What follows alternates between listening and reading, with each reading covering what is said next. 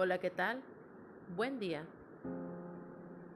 Hoy me acompañarán a empezar un viaje de lectura sobre un libro que ha pasado de generación por generación. El libro llamado El libro de Mormón. Este libro contiene historia,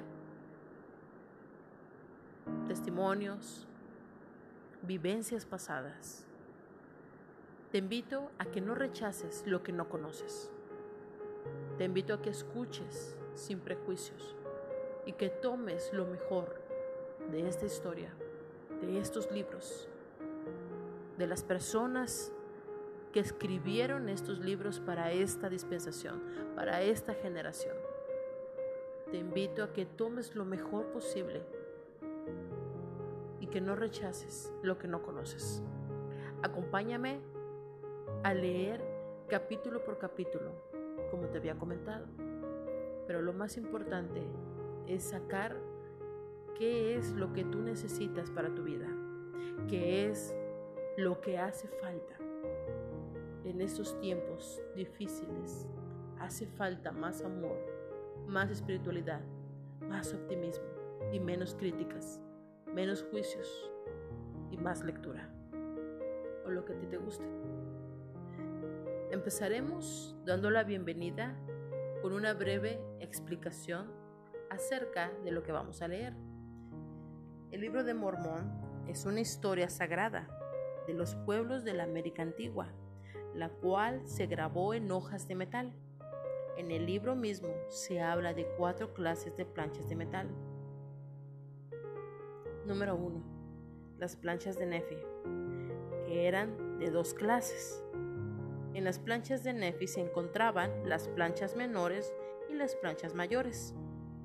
En las primeras tenían que ver más en particular con los asuntos espirituales y con el ministerio y las enseñanzas de los profetas, mientras que las segundas se ocupaban principalmente de la historia seglar de los pueblos a los que se referían. Primera de Nefi 9.2.4. Sin embargo, desde la época de Mosía, también en las planchas mayores se incluyeron asuntos de considerable importancia espiritual. Número 2. Las planchas de Mormón, que se componen de un compendio de las planchas mayores de Nefi hecho por Mormón, con muchos comentarios. Estas planchas también contenían una continuación de la historia escrita por Mormón, con aditamentos de su hijo Morone. En el número 3 las planchas de éter, que contienen una historia de los jareditas. Esta historia la compendió Morone, el cual añadió comentarios propios e incorporó dicho compendio en la historia general con el título del libro de éter. En el número 4, las planchas de bronce, que el pueblo de Leí llevó de Jerusalén en el año 600 a.C. Estas contenían los cinco libros de Moisés y asimismo la historia de los judíos desde su principio hasta el comienzo del reinado de Sedequías, el rey de Judá, y también las profecías de los santos profetas. Primera de Nefi 5 del 11 al 13. En el libro de Mormón aparecen muchos pasajes de estas planchas que citan a Isaías y a otros profetas bíblicos, así como a varios profetas de la Biblia no menciona. El libro de Mormón se compone de 15 partes o divisiones principales, llamadas, con una sola excepción, libros, cada uno de los cuales lleva el nombre de su autor principal. La primera parte, o sea, los primeros seis libros que terminan con el de OVNI, es una traducción de las planchas menores de Nefi, entre los libros de Ovni y de Mosía, se encuentran una inserción llamada Las Palabras de Mormón.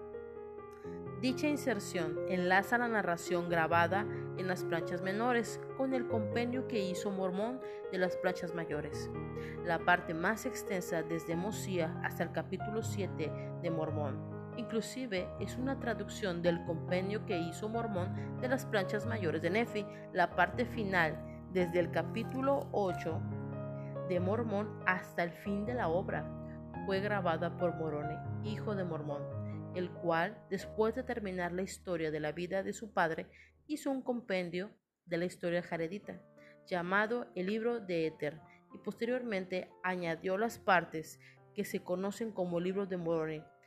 Alrededor del año 421 de la era cristiana, Moroni, el último de los profetas e historiadores nefitas, selló los anales sagrados y los escondió para los fines del Señor, para que apareciesen en los posteros días, de acuerdo con lo que la voz de Dios predijo por medio de sus antiguos profetas. En el año 1823 de nuestra era, ese mismo Moroni, para entonces un ser resucitado, visitó al profeta José Smith y subsiguientemente le entregó las planchas grabadas.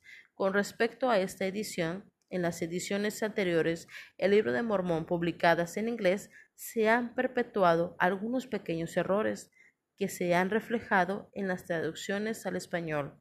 Esta edición contiene las correcciones que se han estimado conveniente hacer a fin de que la obra esté de conformidad con los manuscritos originales, así como con las primeras ediciones revisadas por el profeta José Smith.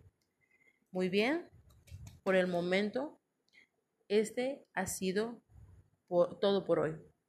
Empezamos con una breve explicación acerca del libro de Mormón.